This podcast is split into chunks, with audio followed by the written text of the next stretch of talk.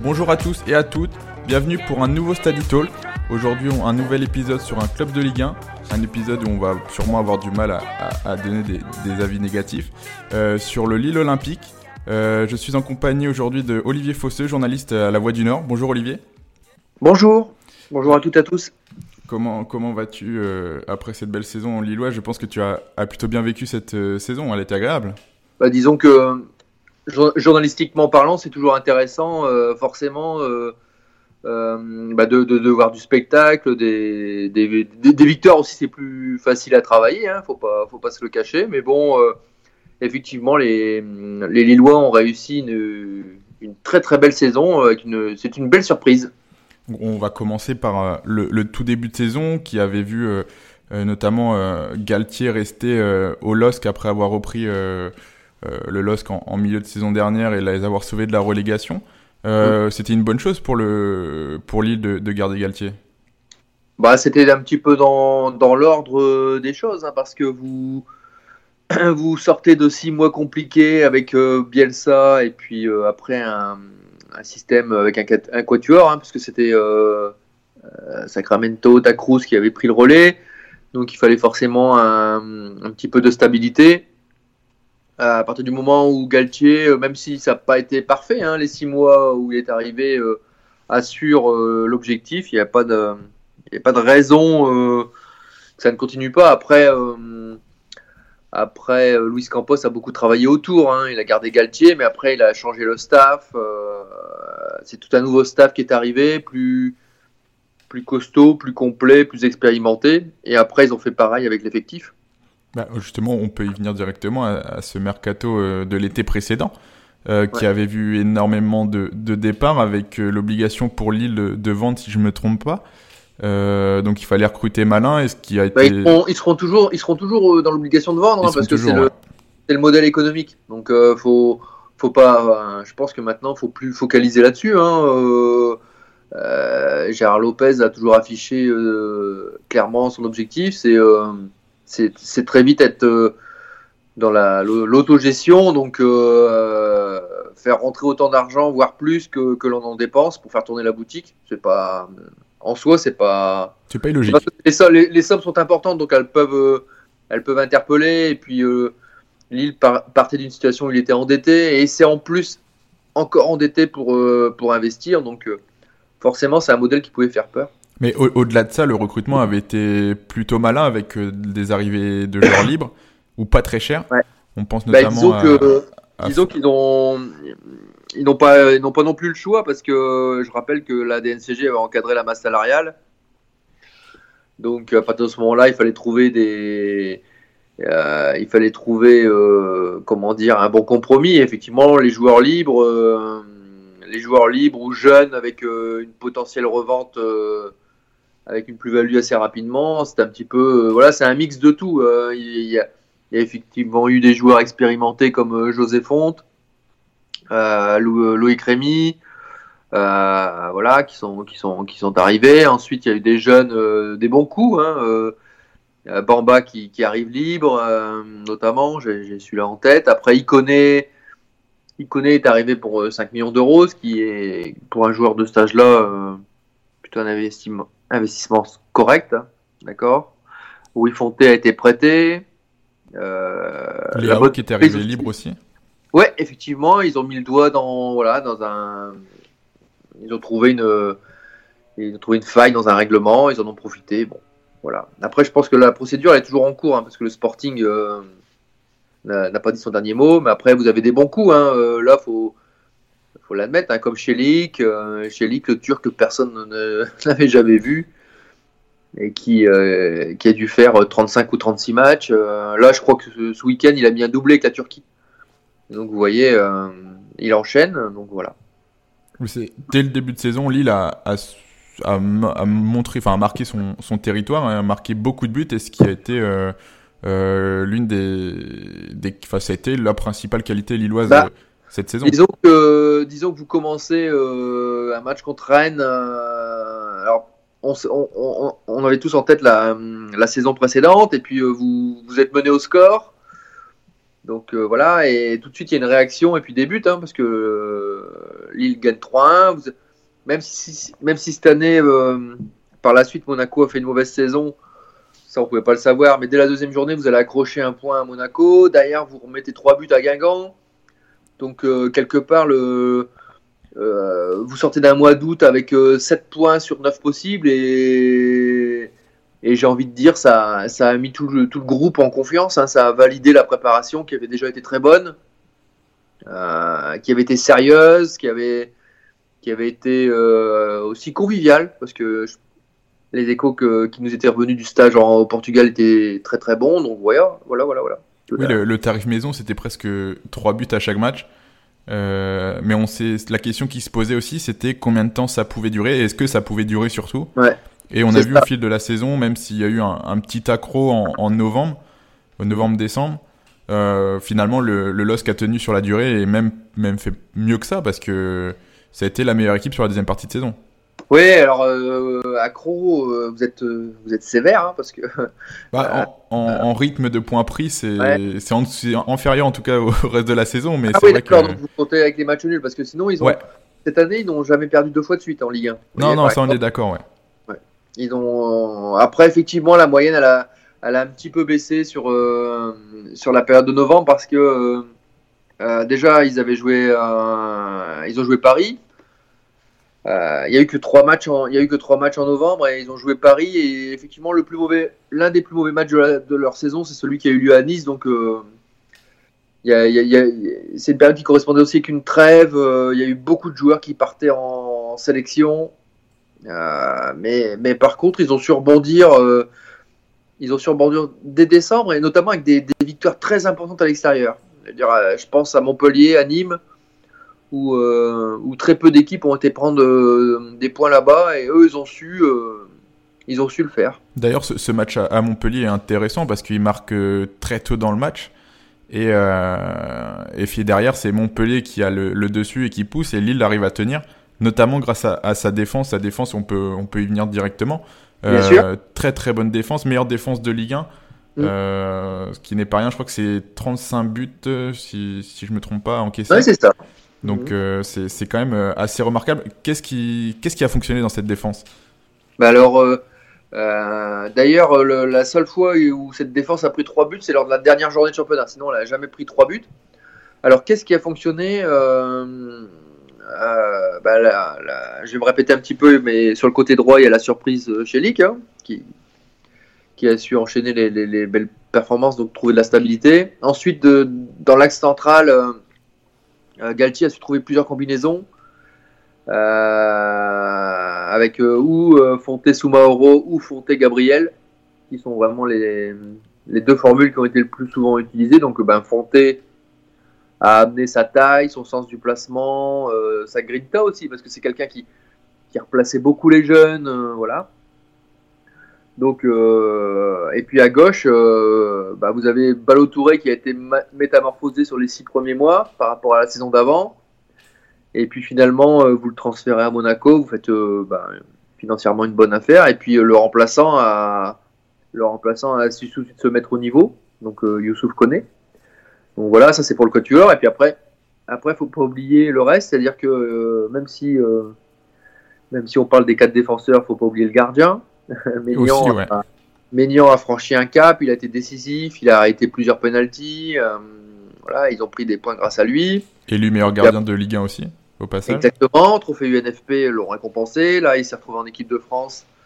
avec avec la, le rassemblement actuel là où d'ailleurs je crois que Deschamps a prévu de le conserver euh, tout, tout, tout, le rassemblement. Et ensuite, euh, euh, bah, autour, vous avez aussi Bamba qui, qui, s'est mis à la tâche, Pepe qui a progressé, Mendes qui, a, est une première lame pour récupérer les ballons. voilà, quoi. Donc c'est toute une équipe qui s'est mise à défendre.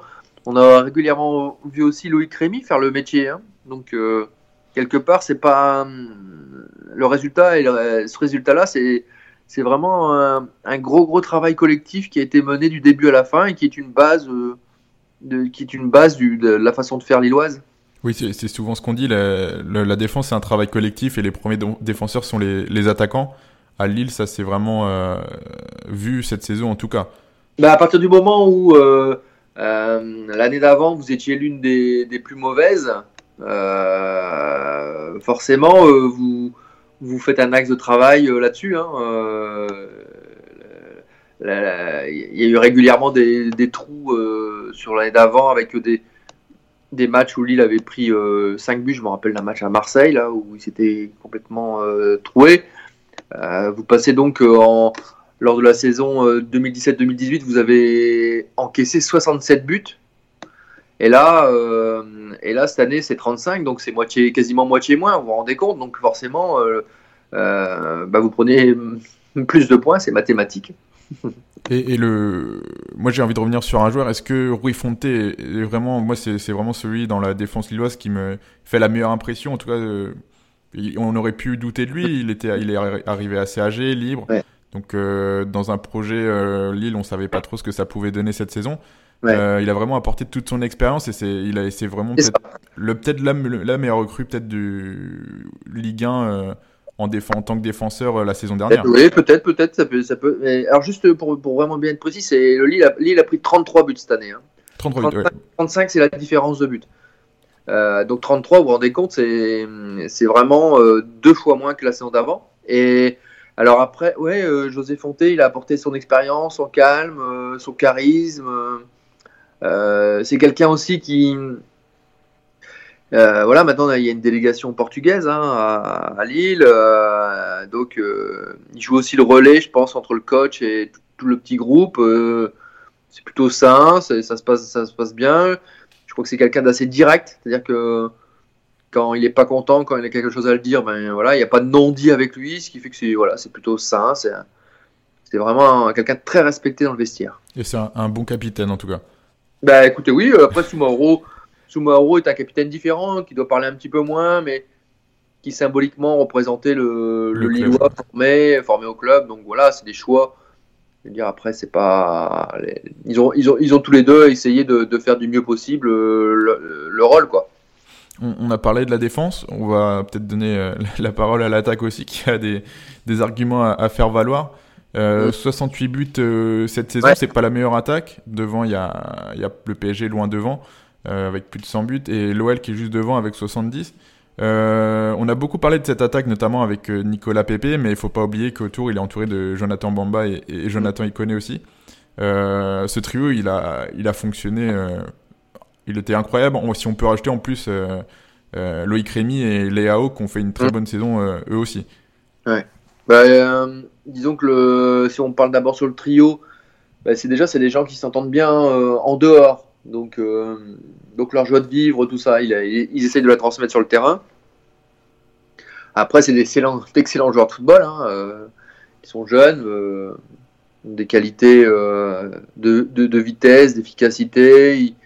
Je crois que cette année, ils ont progressé tactiquement aussi. Ils ont, ils ont fait beaucoup de travail vidéo pour, pour comprendre comment se placer, comment récupérer, comment partir à, l'abordage, mais pas, mais pas n'importe comment. Donc, on a vu régulièrement des buts où vous notez Pépé et Bamba par exemple, euh, mais c'était c'était travaillé, c'était à deux, c'était réfléchi, c'était voilà, c'était j'ai en tête un but à Nîmes où Bamba récupère, Pépé fait le relais, Pépé part au but, et vous avez vous avez l'inverse contre Saint-Etienne quasiment, donc voilà. Euh, il connaît là-dedans, il est venu apporter sa touche technique. sa qualité de passe aussi sur Rémi et Léao, euh, je pense qu'ils ont été un petit peu moins performants sur toute la saison. Ils ont eu des, bons passages, c'est un petit peu différent. Donc ce qui fait que comme ils, ont ils ont eu des bons passages, mais chacun leur tour, euh, l'équipe en a toujours profité. Vous voyez ce que je veux dire euh, Il y a Léao a connu un bon bon début d'année. quand il était dans le creux, Rémi a pris le relais. Donc, ce qui explique leur excellente phase retour. Après, le, l'attaque, les attaques lilloises tournaient aussi beaucoup autour de Nicolas Pepe, forcément. 22 hein. buts, on se passe décisive. Euh, Est-ce qu'on peut dire qu'il ne restait entre guillemets que les restes et euh, ils ont beaucoup joué aussi pour Nicolas Pepe en, en pivot? Après, euh, n'oubliez pas euh, le nombre de pénalties marqués par Nicolas. Hein. Donc c'était lui le tireur de pénalty. comment Lille est l'équipe qui en a eu, qui en a quasiment obtenu le plus. Donc lui, il marque euh, sur ses 22 buts, il met 9 pénalties. vous voyez, c'est quasiment. Euh, c'est presque quoi 40% à peu près. c'est presque la moitié, ouais. Ah ouais, c'est un chiffre à, ne pas négliger. Ce qui fait que dans le, en termes d'action, il en met autant que Bamba, par exemple, qui a dû mettre, lui, a dû tirer un, un penalty ou deux, un, je crois, de mémoire. Donc voilà. Euh, donc après, Pépé a gagné en efficacité. Euh, euh, il a tiré les défenseurs aussi, euh, mais il a décanté des situations. non, il a. Je pense que il, a, fait beaucoup peur aussi aux, défenses adverses, et ce qui mm. explique peut-être aussi le fait que la défense lilloise, lilloise, a pris peu de buts, c'est que les équipes qui affrontaient Lille aussi se méfiaient beaucoup de peut-être de, l'attaque lilloise. Parce que oui, oui, ah bah, oui, pourquoi, oui, c'est sans doute un, un des, une des explications, hein, mais mais euh, ils, ont, ils ont su jouer ensemble, hein, c'est ça leur force, hein, parce que euh, quand vous regardez leurs stats, euh, ils ont tous, voilà, ils ont tous des, passes d'aise, des buts. en plus, j'ai pas eu la sensation qu'il y ait des jalousies. Vous savez, ça arrive, ça. un tel veut marquer autant que l'autre. Ou là, j'ai pas, j'ai pas eu cette sensation-là. J'ai vraiment l'impression qu'ils étaient à chaque fois contents. voilà, on, on, voyait sur les images quand l'un marquait, quand l'autre passait. Il n'y avait pas de c'est vraiment, euh, je trouvais que c'était plutôt un groupe sain. Oui, c'est vrai, c'est C'est un peu l'image qui, en tout cas. Euh, c'est une chose sur laquelle on peut revenir, c'est que, bon, c'est une, expression un peu toute faite, mais le, le groupe a, bien vécu cette année et c'est aussi une des réussites lilloises et de, et de Galtier. Bah, de toute façon, euh, alors après, j'ai envie de dire, je connais pas parfait, pas aussi bien le, le, le, PSG, mais le PSG a tellement de stars qu'il peut s'en sortir. Mais à partir de je pense que les, autres équipes euh, peuvent pas s'en sortir si à un moment c'est pas c'est pas c'est pas un groupe qui parle quoi vous voyez euh. et, même euh, sur sur sur certains matchs c'est ce qui va aider aussi à l'équipe à, se transcender et aller au-delà de de ses capacités mmh. oui oui ils ont su rester solidaires même tout à l'heure vous parliez du match de Montpellier c'est un bon exemple c'est c'était un test. Ils ont su euh, serrer les, serrer les coudes. Euh, il y a eu d'autres matchs hein, difficiles comme ça où euh, je pense à Marseille aussi, à Marseille où même, même contre Lyon, le, match retour où ça n'a mmh. pas été simple pour, pour le LOSC. Ah ben je je, je, j'ai pas vu tous les matchs au Groupama Stadium, mais je pense que ça a été simple pour personne là-bas.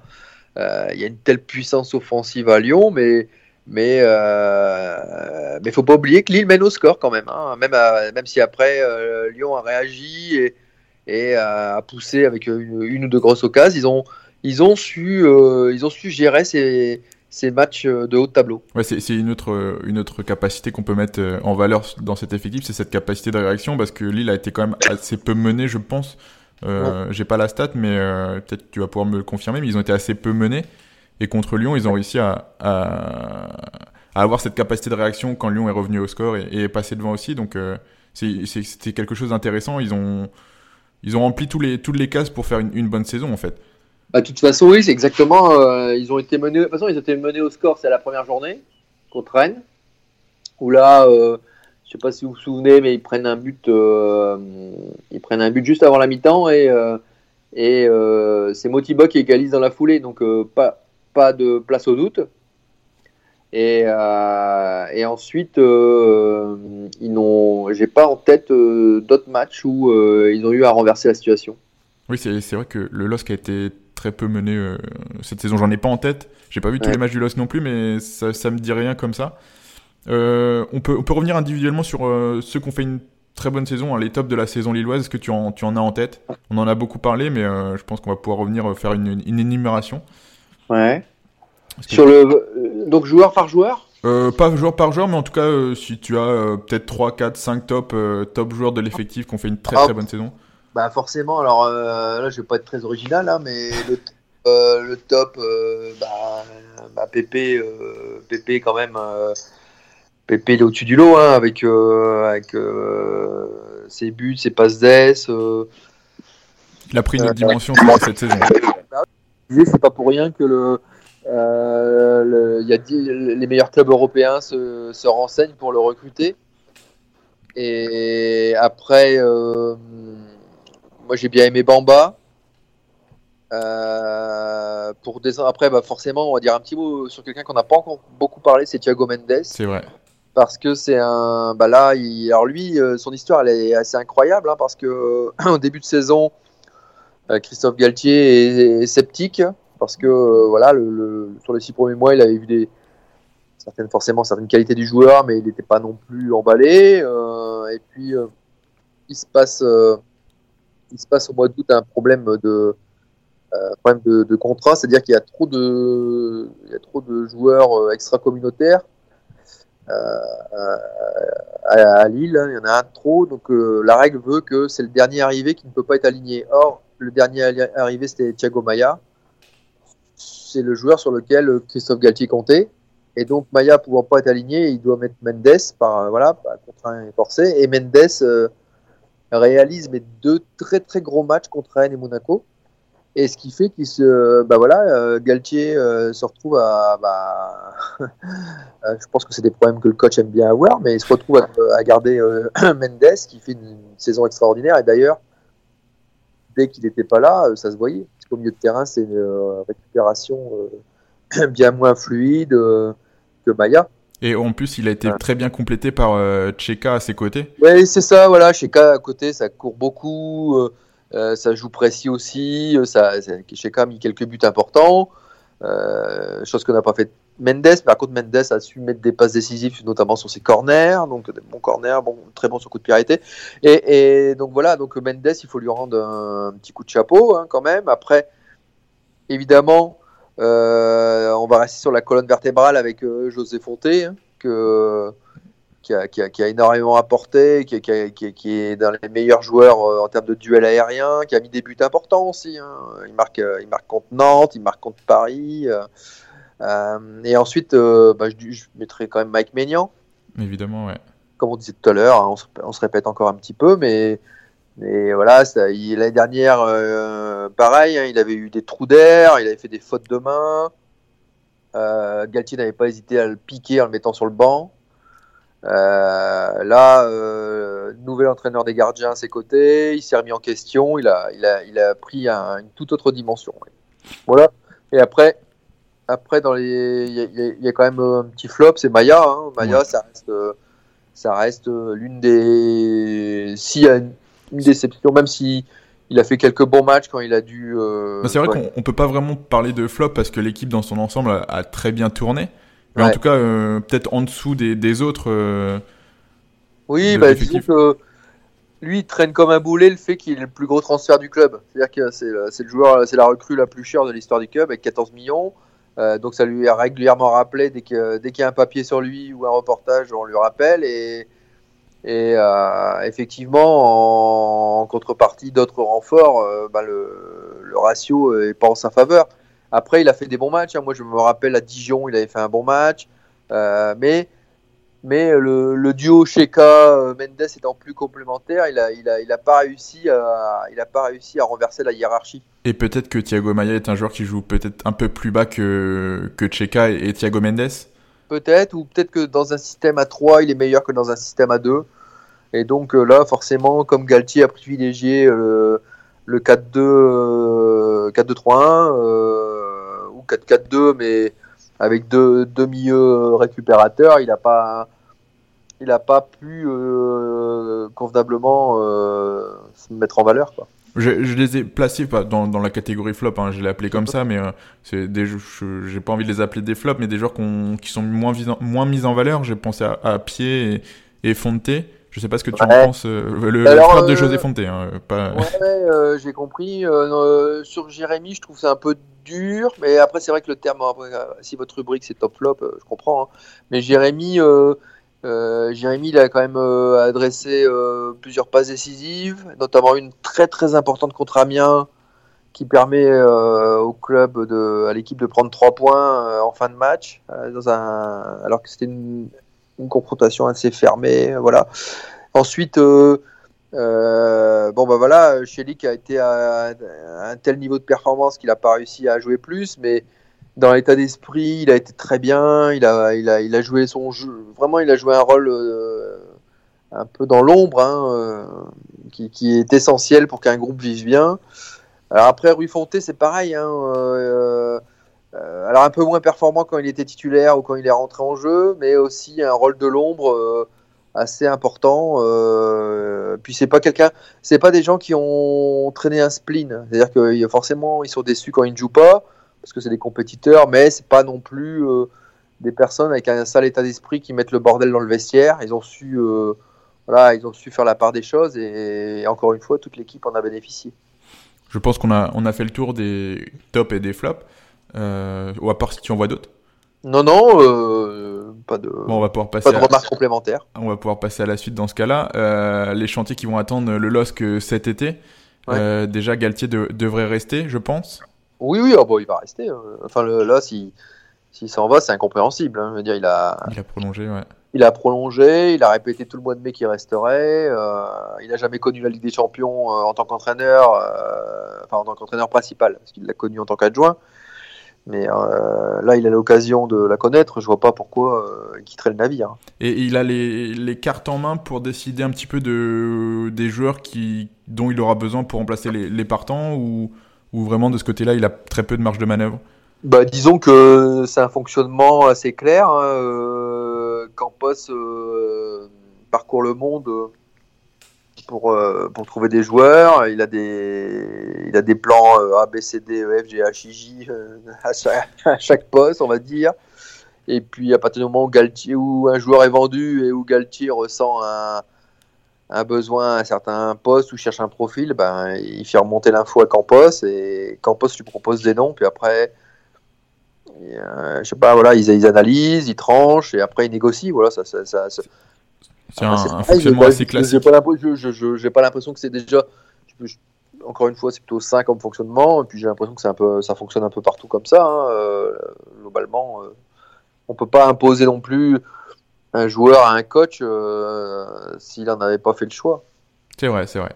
Alors concernant les, les départs, euh, on a deux joueurs qui sont en fin de contrat, ou en tout cas qui sont en, fin de, de prêt, c'est Fonte et, et Renildo.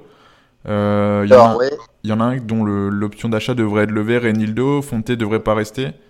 C'est ça. Euh, après, euh, oui, Fonte, il n'y a pas d'option d'achat. Donc, euh, donc à partir de là. Mais le LOSC pourrait toujours le faire une offre après. Ouais, aussi. je suis pas certain. je suis pas certain que ça marche comme ça. C'est-à-dire qu'en gros, après, il retourne dans son club. Euh, comme c'est des clubs, euh, c'est Fulham, euh, à mon avis, ils font pas des transferts gratuits. Donc après, c'est mettre 5-6 millions sur Rui Fonte, c'est pas dans la politique du club. Hein. Rui Fonte, il a quasiment, il a 30 ans. Euh, donc c'est voilà, il, est venu dépanner parce qu'il cherchait un en fin de mercato, ils ont c'était un petit peu une solution d'urgence quand même, hein, euh, parce que euh, en, il, il était arrivé le 30 août, euh, ils cherchaient, euh, voilà, ils, ils, ont vendu Motiba parce qu'ils avaient besoin d'avoir de l'argent et ils ont fait Rui Fonte en prêt. Euh, C'était plutôt un, un, but financier au départ, ce choix-là. Hein. Hmm. D'accord. Après, Renildo, Renildo c'est un autre cas de figure. Euh, il a 24-25 ans, ou 25-26 ans, pardon. Mozambicain avec encore un, encore un profil pour progresser. Et puis, euh, apparemment, c'est quelqu'un de, qui est assez impressionnant à l'entraînement. Donc, euh, il a très peu joué cette saison. Euh, si ouais, bah, il a joué que sur le dernier match. il a joué 7 minutes avant et après, il a joué sur le dernier match à Rennes où, forcément, contexte particulier, dernier match de la saison, sans enjeu. Lui, c'était mis de pression. Donc, on va pas trop, trop vite tirer de, de, de conclusion sur son niveau de jeu. Mais mais si, si euh, la tendance est de lever son option d'achat, c'est que c'est pas pour rien. Hein. En plus, c'est entre 2 et 3 millions d'euros quand même. Donc... Euh. Oui, c'est une petite somme par rapport au, à, à, la politique lilloise. Oui. Euh, concernant les, les, autres départs, euh, bon, Nicolas Pépé de, devrait partir. On ne sait pas encore où. Toi, je pense. Ouais, toi, toi, tu le verrais où Toi qui oh, l'as bah, vu pendant deux saisons moi, je le verrais. Euh, moi, j'aurais bien. Je, je pense qu'au Bayern, il aurait, je suis un peu d'accord avec Galtier. Au Bayern, il aurait, il aurait moyen de, de s'épanouir. Mais après, euh, il y a des, a priori, il y a des clubs top anglais qui sont sur lui. Capable d'offrir plus que le Bayern, sûrement. Oui, ou en tout cas plus au club. C'est-à-dire que euh, le LOSC est assez exigeant en matière de, de vente. Hein, donc, je pense que les clubs anglais vont Et il réclame combien à peu près le LOSC pour Nicolas Pepe ouais, Les chiffres varient, mais ça va, ça va se jouer entre 70 et 80 millions. D'accord, c'est quand même une, une somme euh, élevée. Ah, tu, bah, tu oui, penses que oui. ça va se faire à- à ces- dans ces eaux-là ou ça va être un peu plus bas Ah. finalement euh Voilà, c'est plutôt à Gérard Lopez qu'il faudrait poser la question. Nous, on est que des simples observateurs, mais bah là, euh, à partir du moment où ils ont déjà des, des- des propositions, euh, notamment, je crois que c'est l'In- l'Inter hein, qui s'est positionné à cette hauteur-là, ils vont plus, bah, après, ils vont plus baisser. Hein, euh, euh, c'est- après, c'est l'offre, euh, l'offre et la demande. À partir du moment où vous avez des clubs qui commencent à se positionner dans ces ordres d'idées-là, les autres vont s'aligner. Hein. C'est vrai, surtout Donc qu'il y a après- énormément de clubs Après, sur la dossier. différence, la différence, je dis pas que je dis pas que Pépé ira dans le club où euh, qui proposera le plus au LOSC, mais à partir du moment où le LOSC s'y retrouvera, donc euh, maintenant c'est 70 millions, euh, plus euh, ça, ça se jouera aussi peut-être sur des bonus, c'est-à-dire que peut-être qu'il y a un club qui proposera un bonus complémentaire, euh, genre un un pourcentage, un pourcentage sur une plus-value ou voilà des trucs comme ça. Et puis ça va se jouer ça va se jouer là-dessus. Mais mais je vois pas maintenant je vois plus je vois pas le transfert en dessous de 70 millions. Et concernant les autres joueurs du, de l'effectif, quels sont ceux qui sont susce- susceptibles de partir? Bah, Soumaoro va partir normalement et puis après Thiago Mendes. Avec Pepe ce sont les trois qui ont un bon de sortie. Euh, j'ai cru j'ai cru comprendre là que Koné euh, Koné était sollicité mais que euh, le LOSC avait fermé la porte. Je pense qu'ils si jamais ils veulent garder Chelik mais si jamais ils ont une proposition qui ne se refuse pas ils ouvriront dans ce domaine là euh, après, on n'est pas à l'abri d'un, je sais pas, d'un départ de Maya ou Bamba, hein, quelque chose comme ça, parce que le milieu de terrain va être un gros chantier, parce que si Mendes part, il va rester Sheka et Soumaré, donc ils vont devoir recruter des, ils vont recruter de l'expérience pour la Ligue des Champions dans ce domaine-là.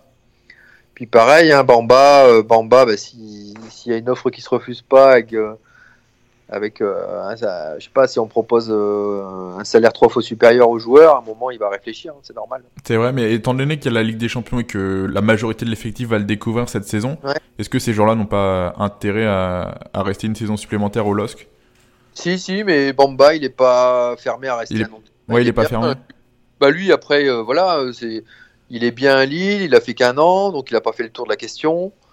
Euh, ah, et après, forcément, euh, quand vous avez des clubs anglais qui arrivent et qui vous proposent euh, de gagner en une semaine ce que vous gagnez en un mois à Lille, vous réfléchissez. Après, je dis pas qu'ils franchiront le cap, hein, mais au moins vous écoutez. hein. C'est le difficile de, rivaliser, c'est vrai. Bah oui. Ouais. ouais. Ouais. En, en retour, il y aura sûrement des, des arrivées avec ces nombreux départs. Quels sont les, les postes prioritaires, euh, prioritairement ciblés par le LOSC pour, à renforcer? Ah bah, je crois le milieu de terrain. Le milieu de terrain, c'est un gros chantier. Euh, Il y a eu des rumeurs déjà sur le, le milieu de terrain ou pas forcément des noms qui sont sortis? Ouais, il y a des noms qui sortent, mais euh, j'ai pas, j'ai pas, je suis pas certain de que ce soit si sérieux que ça, donc Mm. euh, euh, j'ai pas envie de, de vous mettre sur des mauvaises pistes. Après, euh, euh, après il y aura un chantier en attaque aussi parce que euh, Pépé, alors si Pépé, peut être remplacé par Iconé sur le côté droit, dans ce cas-là, il faudra faudra chercher un autre euh, joueur capable d'impulser le rythme euh, derrière l'attaquant. Mais connaît, je, je crois qu'il connaît avait dit qu'il préférait jouer dans l'axe, il se sentait plus à l'aise dans l'axe. Ouais, ouais, mais après, euh, c'est vrai, il se... mais il peut dépanner sur le côté. Et euh, est-ce que euh, l'année prochaine, vu le nombre de compétitions, Galtier essaiera pas aussi plusieurs schémas hein, Ça peut être C'est vrai aussi. une option. Après, bah, en pointe, euh, en pointe, il faut forcément réfléchir à faire venir un joueur hein, parce que euh, Léao, c'est bourré de talent, mais c'est très jeune. Et Rémi, euh, bah Rémi, c'est irrégulier. Et puis voilà, il a, il a passé la trentaine, donc euh, il peut pas non plus jouer 50 matchs sur une saison. Vrai. euh, Il faudra forcément un, quelqu'un qui vient un peu, quelqu'un qui vient remplacer Rui Fonté, mais qui vient euh, avec un niveau supérieur pour, euh, pour euh, vraiment euh, perturber la hiérarchie. Moi, j'ai- vu des, des noms euh, comme ça, j'ai vu Rémi Houdin, euh, Mhm. Oshimène de Charleroi. Ouais. Euh, c'est des pistes vraiment sérieuses ou C'est juste pour l'instant des, on va dire, on peut ça un flirt? Celui de Charleroi, je crois que c'est un peu plus sérieux parce que je crois que Houdin est, est, est aussi courtisé par l'étranger. Euh, que, qui ne serait pas contre. Et en plus, euh, Reims est assez gourmand. Donc, euh, oui, Lille n'est peut-être pas enclin à donner une, grosse somme. C'est ça. Parce que lui, il a, alors j'ai pas son âge en tête, mais il a 26 ou 27 ans déjà. Oui, oui, oui il, est, il est plus tout jeune. il a un petit peu d'expérience derrière lui. Voilà. Mais, mais par contre, oui, alors il a un peu d'expérience, mais par contre, il n'a pas l'expérience de la Ligue des Champions. C'est vrai. Donc, euh, donc je pense que ça va être les profils plutôt recherchés par le LOSC. Et, quelle est la politique lilloise euh, Dernière question sur le mercato. Quelle est la politique mmh. lilloise euh, sur ce mercato? C'est vendre avant d'acheter et enfin ou vendre, bien vendre et après essayer de, de, compléter un petit peu avec des, des petits coups ou alors se renforcer et après on vend au, enfin, le, maximum? Ouais, c'est un petit peu entre les deux, c'est-à-dire que je crois qu'ils ont anticipé cette année la grosse différence, c'est que ça va pas être un mercato d'ajustement, mais c'est un mercato anticipé. C'est-à-dire que voilà, ils ont euh, vu les résultats de l'équipe, ils ont très vite anticipé euh, les besoins, les voilà, et, aussi l'idée de, certains départs. Donc, donc, euh, je crois qu'ils ont déjà les noms en tête. Ils ont déjà entamé des négociations. Et puis après, après vous avez tendance à, on n'en parle pas beaucoup, mais le mercato ouvre officiellement que le 11 juin. C'est vrai. Ce qui fait que, ce qui fait que c'est toujours délicat d'en parler avant, euh, parce que voilà, si ça se fait pas, si on veut, on préfère travailler caché pour pas se faire piquer les joueurs, et on préfère travailler aussi caché pour pour, bah pour discrètement pour essayer d'obtenir le maximum des joueurs que l'on veut vendre. C'est des on joue au chat et la souris. Là, c'est une période un peu bizarre. Même s'il y a déjà euh, beaucoup de tractations en cours euh, entre clubs, joueurs, agents. Oui, oui, oui, bien sûr. bah, je crois que globalement, tout est ficelé et puis ça va se décanter d'ici le 1er juillet, la reprise de, la reprise de l'entraînement, parce que Galtier veut 90% de son effectif pour le 15 juillet. Donc euh, voilà, tout, tout, va se faire petit à petit. Très bien, bah, je pense qu'on a fait un, un, grand tour de, de l'actualité lilloise et de la saison. Euh, je te remercie Olivier d'être venu parler du LOSC. De rien, bonne continuation et puis euh, à très bientôt. Et à, bah voilà, euh, c'était le mot de la fin. Très bien, à très bientôt à nos, à nos, à nos auditeurs qui nous ont écoutés jusqu'au bout. Merci à vous. Merci, au revoir. Au revoir. Et voilà, coup de sifflet final de cet épisode. Merci à toi auditeur d'avoir resté jusqu'au bout. Tu peux cependant jouer les prolongations en partageant ce podcast sur tes réseaux sociaux ou en t'y abonnant sur les différentes plateformes de streaming pour ne manquer aucun épisode et nous faire grimper au classement. Ça nous serait grandement utile. Tu peux également t'abonner aux différents réseaux sociaux de Stadito, Facebook, Twitter, Instagram, pour ne manquer aucun article de nos rédacteurs. Merci et à la prochaine.